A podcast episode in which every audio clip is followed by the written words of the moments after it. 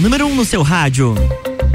RC7937 começa agora a coluna política com Fabiana Erbas, que tem o um oferecimento de Gelafite. Bom dia, Fabiana. Bom dia, Luan, e bom dia aos nossos amigos ouvintes. Estamos no ar com mais uma coluna política comigo, Fabiana Erbas. O nosso encontro marcado de todas as segundas-feiras, sempre das 9h30 às 10 da manhã. A gente está por aqui dentro do Jornal da Manhã na Rádio RC7, falando sobre os bastidores da política, sobre tudo aquilo que foi é, notícia é, na política nacional, na política estadual, especialmente durante a última semana e trazendo a nossa opinião, né, sobre todos os acontecimentos políticos deste é, desta última semana, especialmente, né, extremamente movimentada, especialmente a nível nacional. Tivemos muito movimento político a nível nacional que a gente vai tratar no nosso segundo bloco, né? Agora no primeiro bloco vamos falar mais sobre política local nacional, aqui a política estadual, né? Então, um, uma das, um dos assuntos que movimentou a semana aí era uma discussão que a gente já tinha trazido nas nossas últimas colunas, especialmente na da semana passada, né? Sobre quem ficaria com o comando da Celesc, né? Talvez a mais importante estatal estadual de Santa Catarina, né?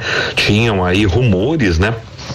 De pressões, especialmente é, vindas aí dos, dos acionistas é, dos acionistas privados da Celesc, né? É, a gente sabe que a Celesc é uma empresa de uma sociedade de economia mista, uma SA, né? Que tem ações inclusive na bolsa de valores. O controle acionário da Celesc ainda é exercido pelo governo do estado, mas existem acionistas é, privados com um grande número de ações, entre eles o empresário conhecido catarinense Lírio Parisotto, né? Tem uma grande participação acionária e e também é, uma empresa de Portugal, né? Energia, é, energia portuguesa, né? É, a empresa energética de Portugal também tem um, um, um, grande número de ações como uma companhia privada e há um interesse dos acionistas, pelo menos dos maiores acionistas privados da Celesc, na privatização da empresa e para tanto, né? A gente já tinha falado aqui que eh, os empresários estavam tentando emplacar um nome né? Que era o nome preferido, especialmente dos portugueses e do empresário Lírio Parisotto, para o comando da Celeste, que seria exatamente o nome do lagiano Enio Branco, né? Enio Branco já foi deputado estadual, eh, já teve imposições eh, muito importantes, proeminentes do estado de Santa Catarina, ex-secretário estadual, também já teve na presidência Celeste. Então o nome de Enio Branco estava sendo ventilado e trabalhado fortemente pelos empresários e pelos acionistas, né, privados da Celesc, né, como eu disse, principalmente o empresário Lírio Parisotto e a empresa energética de Portugal, especialmente porque Enio Branco hoje trabalha para é um dos executivos da empresa energética portuguesa. Então estava havendo aí um lobby, né, uma pressão, uma queda de braços aí para emplacar o nome eh, da iniciativa privada que em tese, pelo menos, trabalharia eh, pela privatização da Celesc, né? Mas na verdade, no fim das contas, na queda de braço, quem ganhou mesmo foi a ala é, é, interna da Celesc, especialmente aquela é, que tem a, a, preferência dos funcionários e do, do sindicato dos funcionários de carreira da Celesc, que obviamente defendem a continuidade da empresa como uma empresa pública sob o controle do Estado de Santa Catarina. Então, nessa, nessa última semana houve a reunião do conselho né? Do Conselho de Administração da, da Celesc e o nome indicado pelo governador Jorginho Melo foi o de Vitor Guimarães, né? Ele que é engenheiro eletricista de carreira da Celesc e defensor eh, exatamente da permanência da Celesc como empresa pública, né? Jorginho Melo preferiu fazer a indicação neste momento, pelo menos, do nome de Vitor Guimarães, para não eh, ter um atrito aí, acho que pesou, né? Pesou muito a questão política política, o início de governo, enfrentaria tal, tal, é, com certeza um atrito muito forte com os funcionários de carreira da Celesc, quem sabe até uma ameaça de greve e tal. E Jorginho acho que sopesou o, o, o preço político da nomeação de Enio Branco, por exemplo, e verificou que, pelo menos neste início de mandato, mandato não valeria de fato a pena encarar essa situação né? Então, diante desse fato, é, acabou optando pela, pela indicação de Vitor Guimarães, né? Engenheiro eletricista de carreira da Celesc, defensor da permanência da Celesc como, como empresa pública e visto com muito bons olhos pelo sindicato dos funcionários da Celesc. E Vitor Guimarães, então, acabou é, vencendo dentro é, as eleições dentro do Conselho de Administração, é, dos dez é, é, conselheiros brasileiros aptos a votar, nove votaram em Vitor Guimarães. Apenas um não votou, não, não aprovou o nome indicado pelo governador do estado, justamente o conselheiro indicado pelo empresário Lírio Parisotto, um dos maiores acionistas, como eu disse, é pessoa física da Celesc e defensor aberto é, da indicação de Enio Branco, né? Nos parece aí pela análise que talvez o nome de Enio Branco possa ficar para uma próxima oportunidade é, não está totalmente descartada, é, não pensem que está totalmente descartada a eventual privatização da Celeste ainda dentro do mandato de Jorginho Melo. O governador apenas não, talvez não tenha querido enfrentar essa situação, essa discussão agora, logo no início do seu mandato, mas não está descartada e a possibilidade é, de uma vinda de Jorginho de Enio Branco, do Lagiano Enio Branco, ainda para a presidência da Celeste ao longo do mandato de Jorginho Melo é algo que pode acontecer e não está totalmente descartado, né?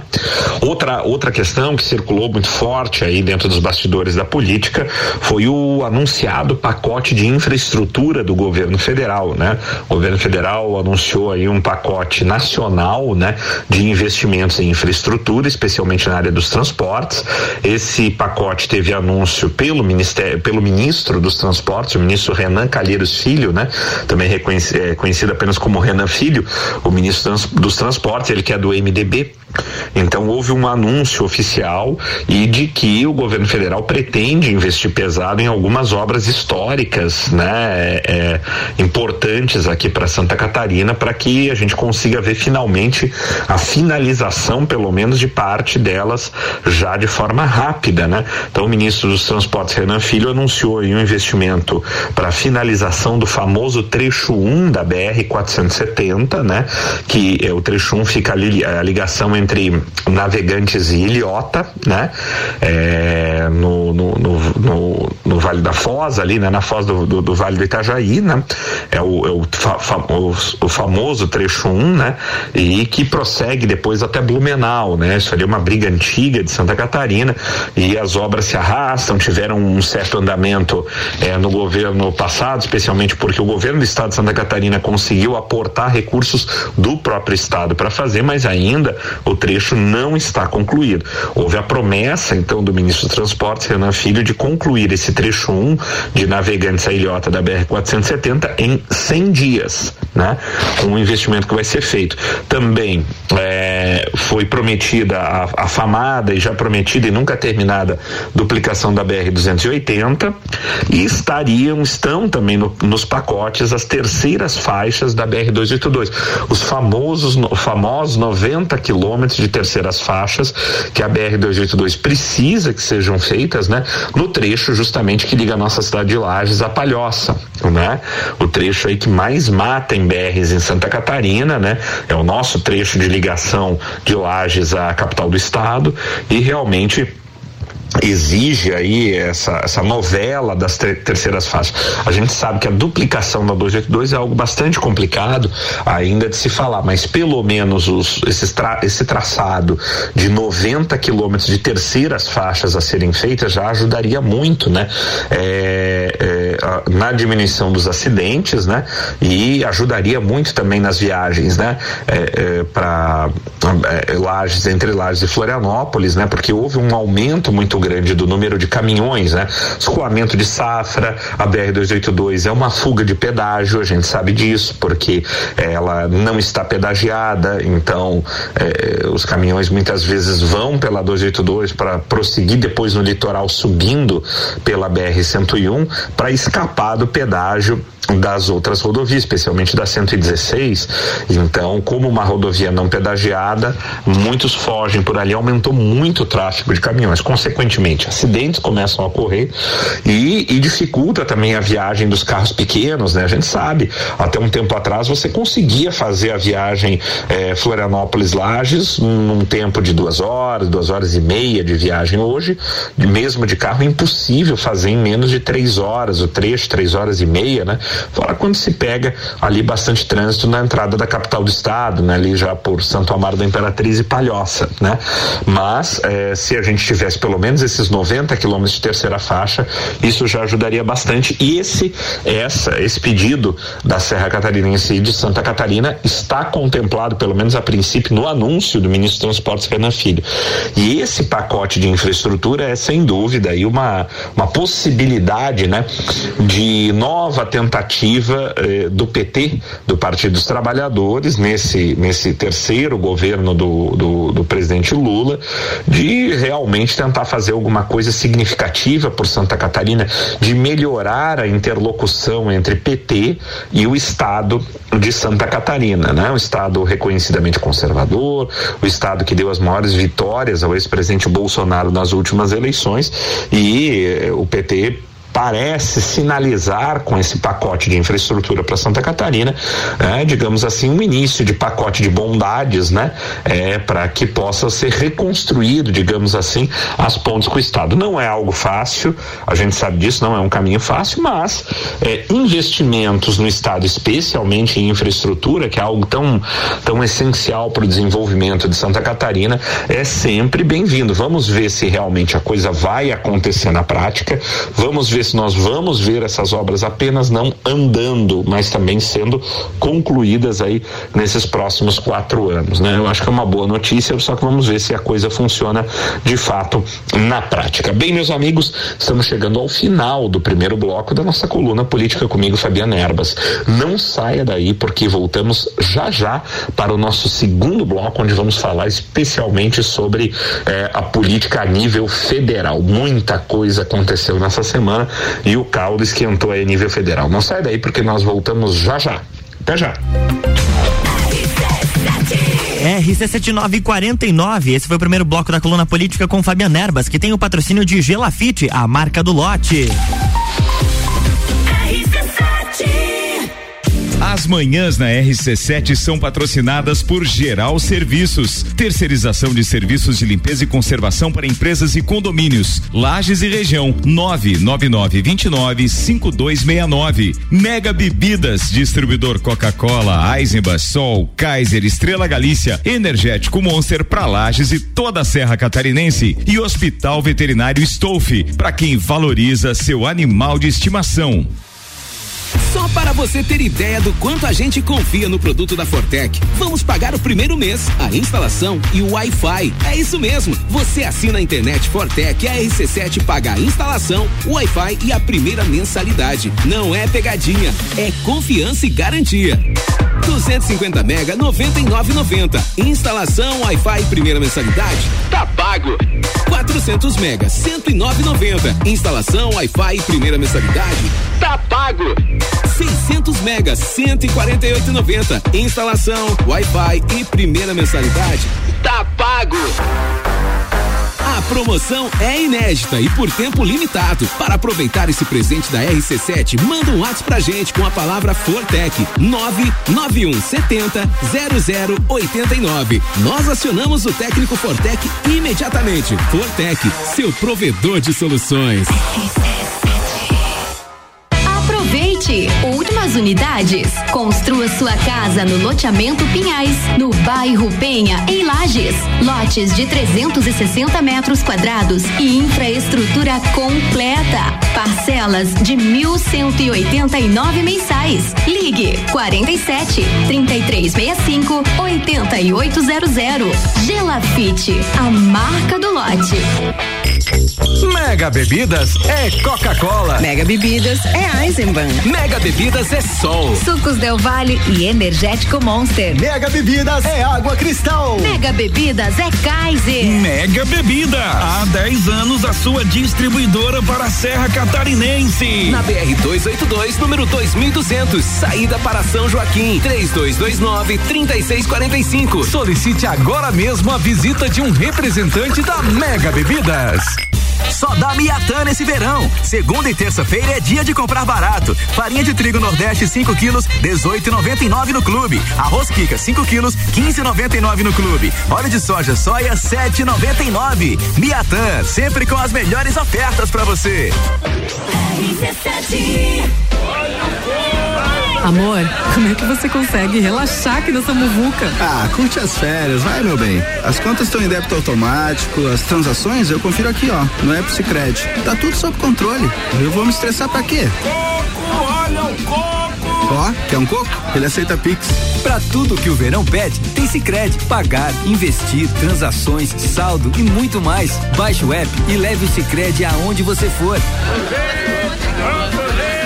Seu celular precisa estar sempre protegido, seja no ônibus, no metrô ou na rua. Siga estas dicas e aumente sua segurança. Coloque senhas fortes na tela de bloqueio do seu celular e nos seus aplicativos. Faça backup. Salve e-mail, número de série, PIN e PUC em um lugar seguro. Evite anotar suas senhas em papéis. Quer mais dicas de segurança digital? Siga nossas redes. Cidadania Digital, universo digital mais seguro para todos. Apoio a Caerte. Manhãs na RC7, oferecimento Madeireira Rodrigues, exportando para o mundo, investindo na região. GS Prime Auto Center, o seu novo auto center com 10 anos de experiência. Siga arroba GS Prime Auto Center e Disman Mangueiras e Vedações, Rua Campos Sales 222. Pensou Mangueiras e Vedações? Pensou Disman.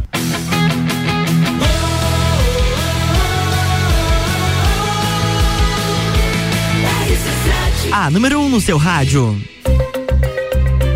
RC7954, estamos de volta com o segundo bloco da coluna política com Fabian Erbas, que tem um oferecimento de Gelafite, a marca do lote. Oi, Fabian, estamos de volta.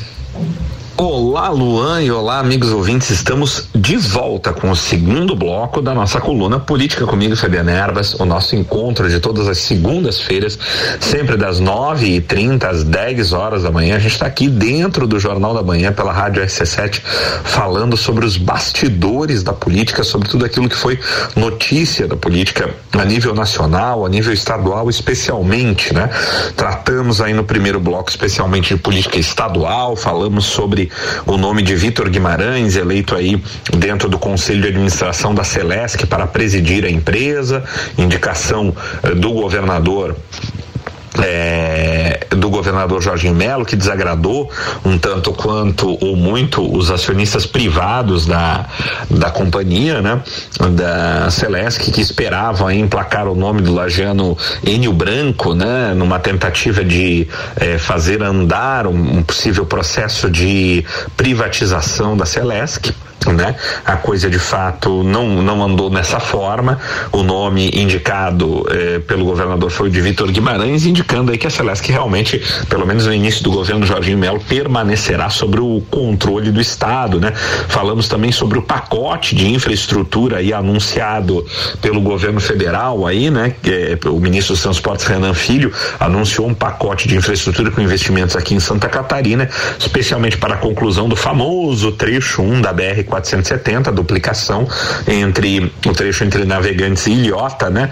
E também investimentos na nossa BR 282, né? Para início das obras e conclusão de obras aí, é, ainda dentro do governo Lula aí das famosas terceiras faixas na BR 282 e também duplicação da BR 280. Vamos ver se isso realmente vai andar na prática, né, meus amigos? E eh, ainda a nível estadual, né, a gente não falou no primeiro bloco, mas segue aqui o impasse, né, envolvendo quem será o, o futuro secretário da infraestrutura de Santa Catarina, ainda não decidido, né? Eh, ainda aguarda-se aí o envio também eh, pelo governador Jorginho Melo da reforma administrativa para a Assembleia, para a nova Assembleia Legislativa, né? A partir do dia primeiro de fevereiro para aprovação, né? Esse pacote pacote de reforma administrativa cria uma série de novas secretarias que haviam sido extintas e secretarias que ainda não existiam no governo do estado e que devem acomodar mais nomes de outros partidos, né? O governador Jorge Melo aí selando os acordos aí em prol da governabilidade junto à Assembleia, mas o principal cargo aí em disputa aí na verdade é a Secretaria de Infraestrutura, caneta forte em Santa Catarina, o famoso de infra, né?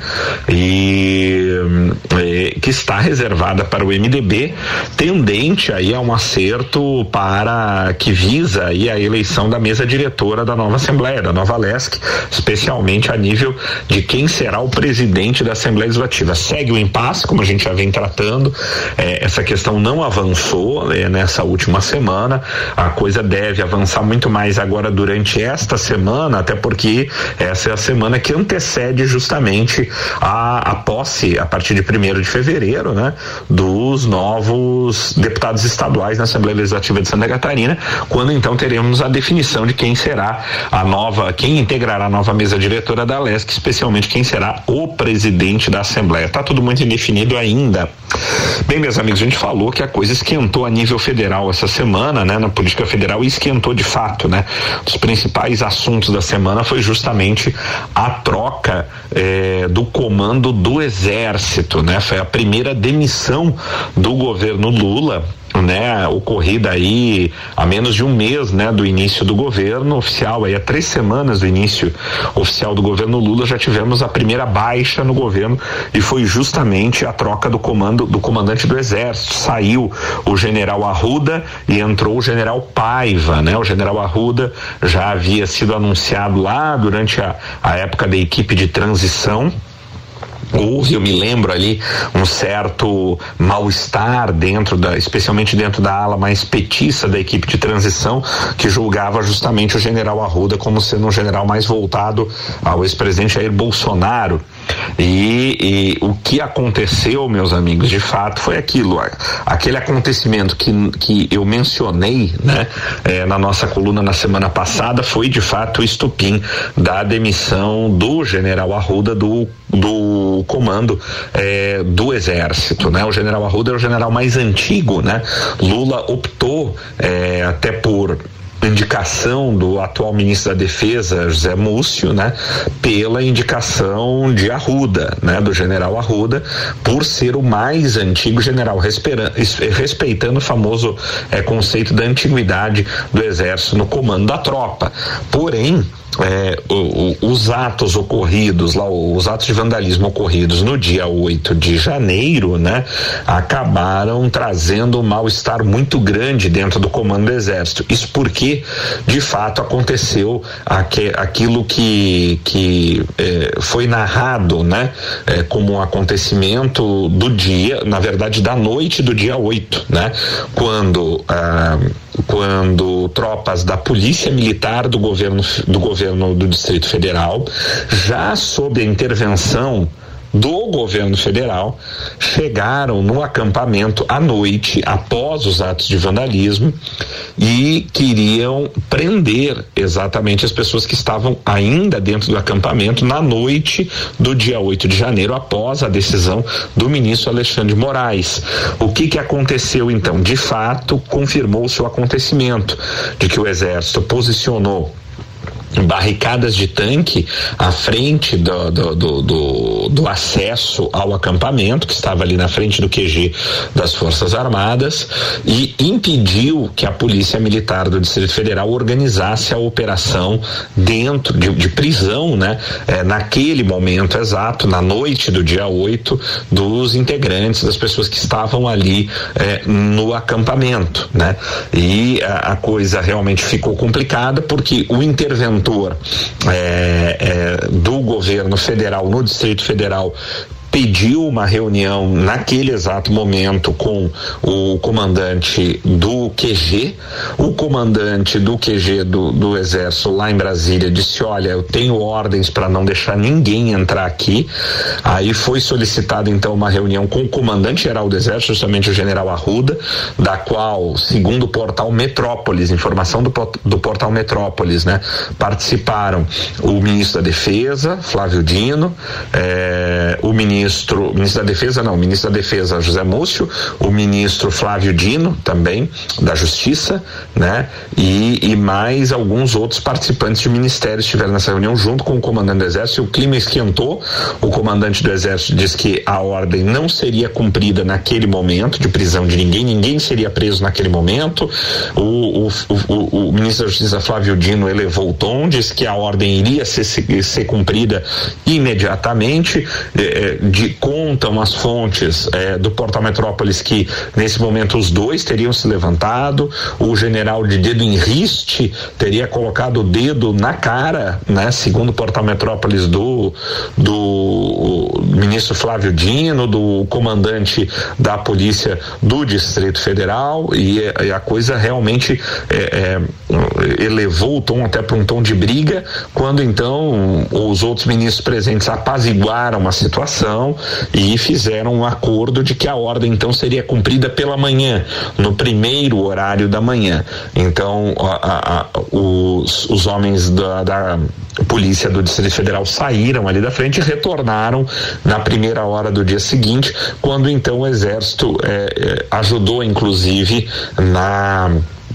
na é, é, no desmonte ali do, do acampamento, mas aí, é, segundo relatos, muitas pessoas foram embora do acampamento, inclusive aí é que está o, o problema todo. Dizem que inclusive parentes de militares teriam ido embora, aproveitado esse horário da noite, da madrugada, para irem embora do acampamento, e daí a ordem de eh, Alexandre de Moraes foi cumprida no dia seguinte, num acordo entre o governo federal e é, o comando do exército. Mas nesse momento, né, em que o, o, a resistência do general Arruda em permitir é, o cumprimento da ordem do ministro Alexandre Moraes pela polícia do Distrito Federal, naquele momento, né, junto ao acampamento lá é, da frente do, do, do QG da, do exército em Brasília, realmente isso ali detonou a crise que culminou então com é, a troca do comandante, com a demissão do general Arruda e a, a, assunção aí assume então o comando do exército general Paiva e ele que era o comandante do eh, comando militar do leste, né? Comando militar do leste é o maior comando militar do Brasil, né? Que comanda as tropas eh, eh, do do sudeste, né? Realmente ali as tropas de São Paulo, Rio de Janeiro, Espírito Santo e Minas Gerais, né? Então o general Paiva que é o terceiro mais antigo na ordem de antiguidade do exército assume e assume justamente porque fez um discurso nesta última semana em um evento do exército enaltecendo a democracia, falando que o exército precisa respeitar o resultado das eleições, etc e tal, um discurso muito enfático que foi transmitido e passou já é, na imprensa, né? E após essa manifestação do general Paiva, então, ele parece ter ganho a confiança é, do governo federal, a confiança do presidente Lula e foi então nomeado para o comando do exército, né? Como eu disse já na coluna, né, na semana passada, um sentimento de desconfiança muito forte entre o governo Lula, especialmente o próprio presidente da República e as Forças Armadas, ficou muito grande após o dia 8 de janeiro e culminou com essa troca do comando do exército agora. Vamos ver se as coisas, como é que esse negócio vai realmente repercutir nos próximos dias, né? Essa troca de comando e se isso aí vai ser suficiente, né, para digamos assim diminuir ou, ou, exterminar esse esse esse ar de desconfiança aí que realmente ficou e, e, entre especialmente o comando do exército, as forças armadas e o atual governo e o presidente Lula. Esse um negócio bastante difícil e após a troca então do comando do exército, o presidente Lula então viajou para a Argentina.